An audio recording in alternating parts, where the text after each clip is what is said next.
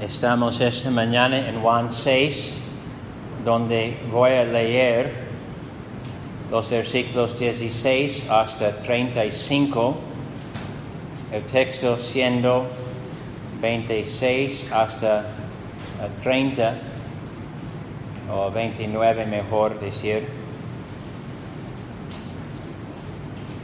Nosotros sabemos que justo antes de la lectura, Cristo hizo el milagro de multiplicar el pan para que comieran que diez mil o muchos más, cinco mil hombres, ¿verdad?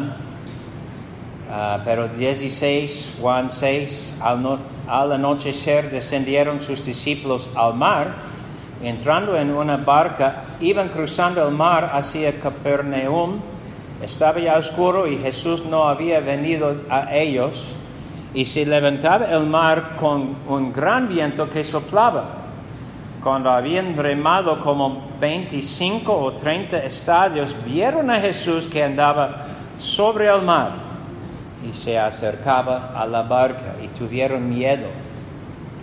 Mas él les dijo, yo soy, no temáis. Ellos entonces con gusto le recibieron en la barca, la cual llegó enseguida a la tierra a donde iban. El día siguiente la gente que estaba al otro lado del mar vio que no había habido allí más que una sola barca y que Jesús no había entrado en ella con sus discípulos, sino que estos se habían ido solos. Pero otros, otros barcos habían arribado de Tiberias junto al lugar donde habían comido el pan después de haber dado gracias el Señor. Cuando vio pues la gente que Jesús no estaba allí, ni sus discípulos entraron en las barcas y fueron a Capernaum buscando a Jesús. Y hallándole al otro lado del mar, le dijeron, Rabí, ¿cuándo llegaste acá? Respondió Jesús y les dijo, de cierto, de cierto os digo que no me buscáis, o me buscáis no porque habéis visto las señales, sino porque comisteis el pan y os saciasteis. Trabajad no por la comida que perece, sino por la comida que a vida eterna permanece, la cual el Hijo del Hombre os dará, porque ese señaló Dios el Padre. Entonces le dijeron qué debemos hacer para poner en práctica las obras de Dios. Respondió Jesús y les dijo, esto, esta es la obra de Dios que creáis en Él, que Él ha enviado. Le dijeron entonces, ¿qué señal pues haces tú para que veamos y te creamos? ¿Qué obra haces? Nuestros padres comieron el maná en el desierto, como está escrito, pan del cielo les dio a comer. Y Jesús les dijo, de cierto, de cierto os digo, no os dio Moisés el pan del cielo, mas mi Padre os da el verdadero pan del cielo. Porque el pan de Dios es aquel que descendió del cielo y da vida al mundo. Le dijeron, Señor, danos siempre este pan. Jesús les dijo, yo soy el pan de vida. El que a mí viene nunca tendrá hambre y el que en mí cree no tendrá sed jamás. Queridos amigos, el contexto de nuestra predicación, claro, tiene que ver con personas viendo un milagro de Cristo. Y tiene que ver con su necesidad de conocer algo más allá de un milagro. Muchas personas hoy en día quieren ver milagros. Muchas personas cuando están orando están pidiendo o están pidiendo de tal manera que están esperando algo en el cielo o en la tierra En otras palabras, ponen Dios a prueba. Es decir, quieren ofrecer a, a Dios la oportunidad de demostrarse, de convencernos que Él es Dios. Dios nunca permite esto. Dios nunca nos da la sugerencia de ponerle a prueba. Él nos pone a prueba. Él tiene permiso hacer esto. Uh, nosotros debemos pensar en la enfermedad de COVID, las reglas de gobiernos, los errores de las reglas del gobierno y toda la escasez y toda la dificultad. Debemos recibir esas dificultades como pruebas, ¿verdad? Y entender que siempre cuando algo pase en la vida, debemos querer el resultado de creer y estar más firme en Cristo Jesús. Entonces, cuando estamos leyendo aquí, especialmente, estamos en 25 hasta 29, y claro, leímos poco del resto del capítulo, y claro, pueden estudiar todo el capítulo cuando tienen tiempo, pero aquí están, y entendemos el contexto.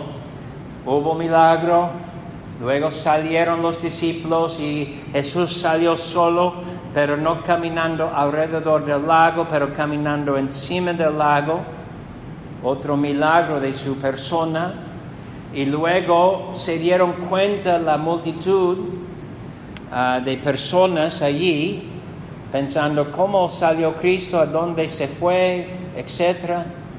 Y sabían que algo pasó. Y luego Cristo es donde quiero comenzar con el primer punto aquí, versículo 26. Cristo dice a ellos lo que no preguntaban, lo que aparentemente no querían saber. De cierto, de cierto os digo que me buscáis no porque habéis visto las señales, sino porque comisteis el pan y os saciasteis.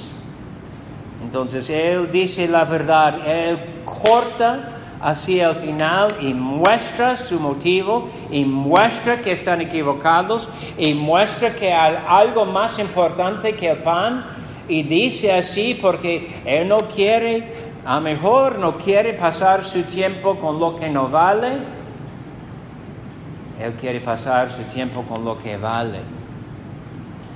Es siempre la verdad de nosotros viejitos cuando tenemos más años, no queremos gastar nuestras uh, vidas, el día o la hora en lo que no vale. Queremos decir que los últimos años o el tiempo que resta para nosotros tiene algo de valor en la eternidad. Así pienso. Y aquí Cristo sabe, versículo 26, que ellos necesitan algo. Y no es saber de su manera de caminar encima de agua. Y no su necesidad de entender cómo son uh, la renta de barcas o algo así. Quiere mostrar a ellos algo de su falla, de su necesidad. Que pan de vida o pan de cada día, mejor decir así, Sí tiene lugar y sí tenemos que trabajar, claro, no su punto. Su punto es decir que tienen que olvidar de eso para buscar algo diferente.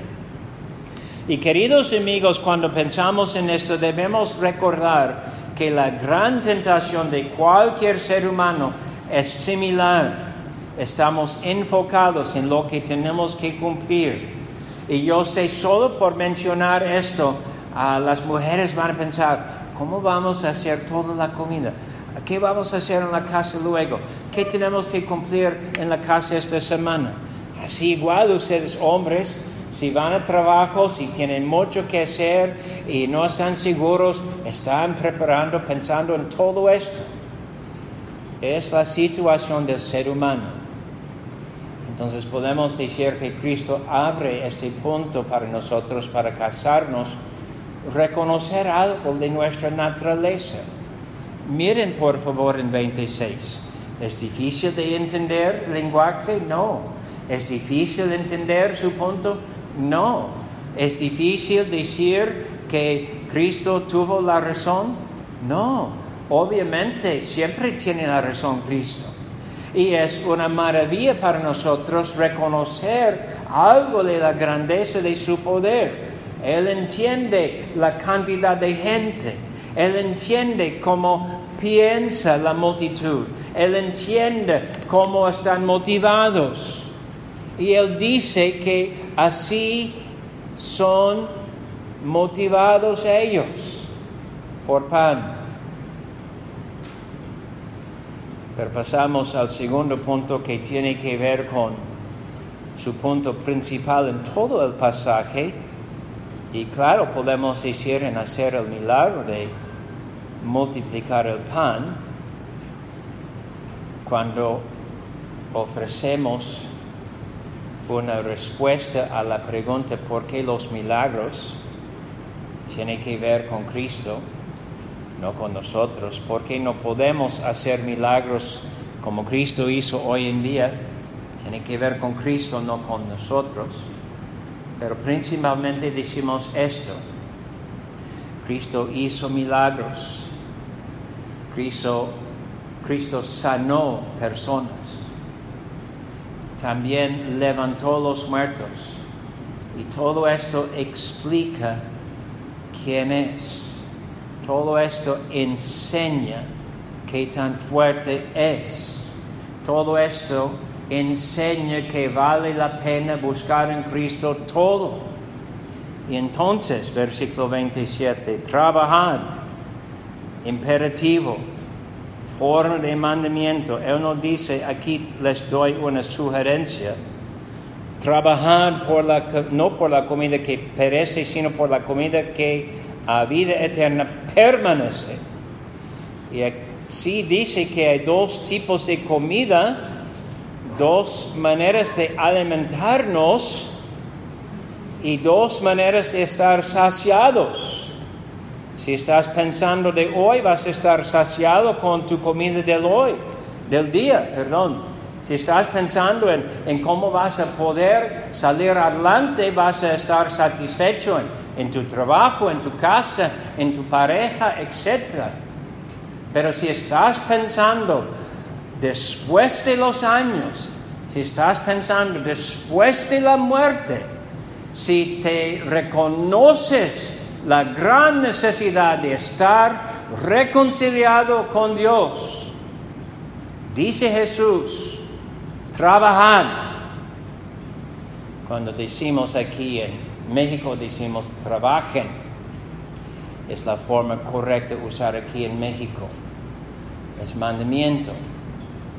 Y claro, cuando hablamos mandamientos, sabemos que la persona que manda tiene autoridad y sabe algo.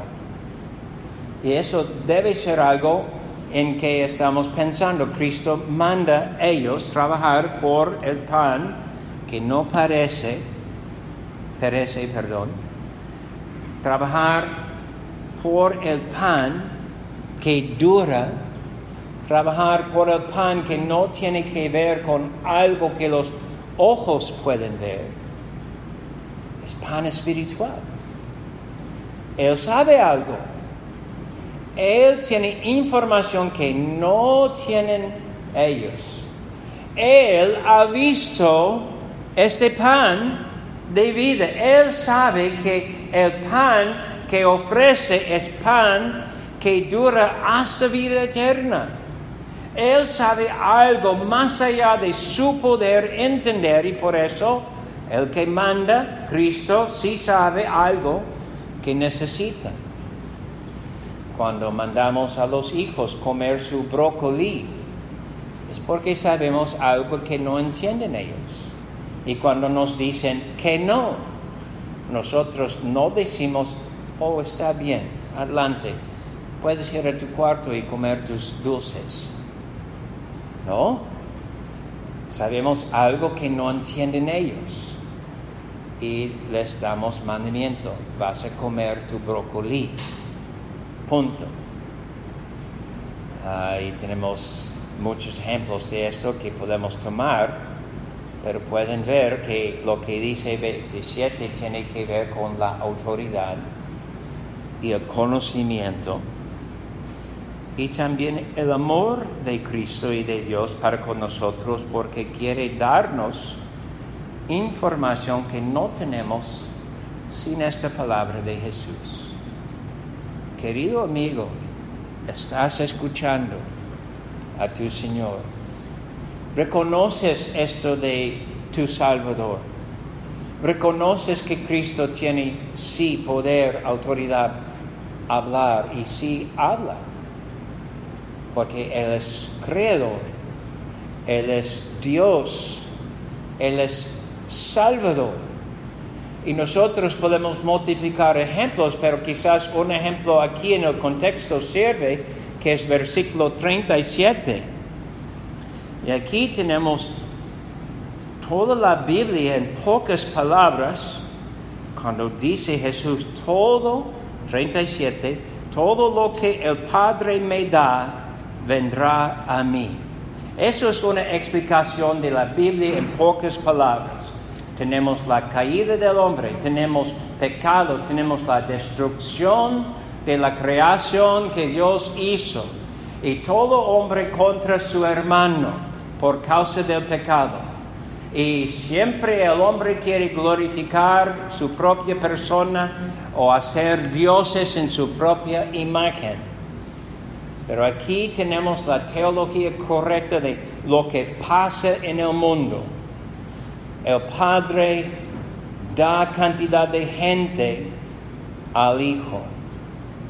Y el Hijo dice que todo lo necesario, todo lo necesario para estas personas dadas al Padre, todo lo que necesitan, van a tener para poder venir a Cristo. Entonces, ¿quieres entender la Biblia? Todo lo que el Padre me da vendrá a mí. Entonces, tenemos que llegar con Cristo. 27. Trabajar por la comida que a vida eterna permanece. Entonces, si vamos a tener vida eterna, no tiene que ver con sabiduría, no tiene que ver con nuestro poder intelectual, no tiene que ver con cualquier otro poder nuestro, tiene que ver con llegar con Cristo, venir a Cristo, entender que cuando Él dice, sino por la comida que a vida eterna permanece, que tú, querido amigo, tienes que buscar toda tu confianza, toda tu salvación, todo tu perdón allí mismo, allí mismo. Muchas veces cuando hablo con personas aquí en México, casi todos ustedes van a decir que tienen amados que son católicos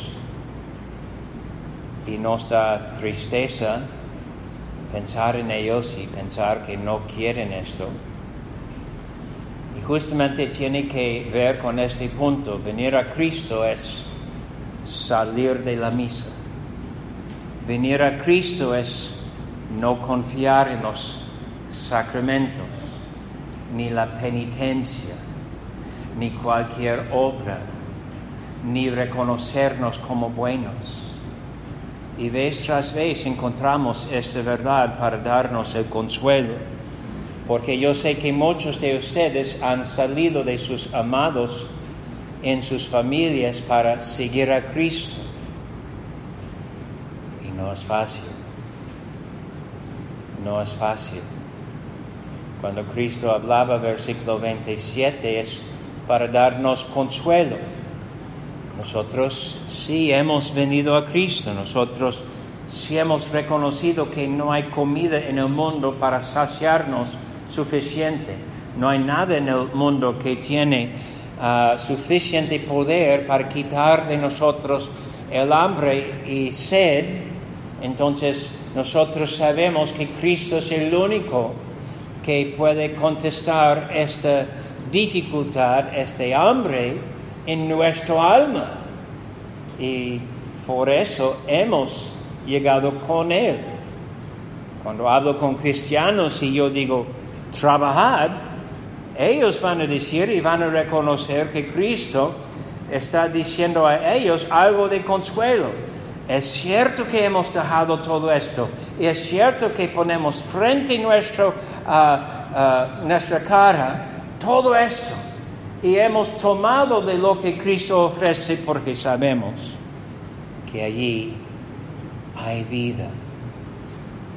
Allí hay vida. Déjeme explicar una cosa más de 27 antes de seguir. Yo leo el versículo de nuevo. Dice, trabajad no por la comida que perece, sino por la comida que a vida eterna permanece. Me pregunto, ¿cómo es que toda la creación será destruida, pero esta comida durará o durará todo el juicio y toda la renovación de cosas. ¿Cómo es? Y la respuesta en contexto debe ser obvio porque hemos leído hoy bastante de Juan 6, porque esta comida no es de este mundo, no es de este mundo, es comida extranjero si quieren tomar una adicción malo, pueden tomar la adicción de ver videos por YouTube. Y si estás viendo videos vez tras vez de YouTube, hay muchos videos hoy en día que dicen, uh, esta piedra es de otro planeta. Mira, hay una nave que es de los de otros planetas. Mira, hay esta película o grabación de una nave allí, claro, son de otros. Bueno, no es cierto, ¿verdad? Y sabemos que es muy fácil manipular su cámara para hacer estas grabaciones, es muy chistoso. Muchos ponen su confianza en estas cosas. Pero aquí Cristo nos da la verdad que hay algo aquí que no pertenece a esta creación, esta comida, este, este pan, este pan que es Cristo mismo, este pan que no fue creado, fue sin estar creado y siempre es y siempre será. Ah, y eso nos da mucha confianza, especialmente cuando termine el versículo, porque a este señaló Dios, el Padre. El que quiere negar Cristo tiene que negar al Padre también. Y claro, eso quiere decir que sin Cristo no hay vida, porque Cristo es señalado por Dios como el único Salvador. Los que rechazan Cristo no tienen salvación. Pero debemos pasar al tercer punto aquí que tiene que ver con los versículos 28 y 29. y primeramente en ver 28 tenemos que entender que son judíos preguntando que son personas que bajo la ley de Moisés tuvieron la responsabilidad y obligación de presentarse tres veces en el templo en Jerusalén y muchas veces ofrecer diezmos y muchas veces ofrecer algo de, limosna a los pobres y muchas veces ah, hacer muchas cosas ah, de acuerdo con la ley. Entonces, ellos ahora están pensando Ah, exactamente qué es la obra, eh, qué son las obras de Dios, porque quieren algo de que hablaba Cristo en 27. Eso quiere decir que a lo mejor reconocieron algo de verdad en sus palabras, pero no están seguros y no están completamente convencidos y claro están pensando de acuerdo con el error de los fariseos, de los saduceos y de los sacerdotes en su día. Porque debemos recordar que en el primer siglo, cómo fue la enseñanza de salvación entre los judíos y ellos dijeron obras, obras. Luego nosotros sabemos por el estudio del Nuevo Testamento que eso no es correcto decir del Antiguo Testamento. El Antiguo Testamento presenta la salvación como otra cosa, cosa que es por fe y fe sola, no es por obras. Entonces pasamos a 29, la respuesta de Cristo que concuerda completamente con esta palabra cuando dijo, esta es la obra de Dios, que creáis en Él que Él ha enviado.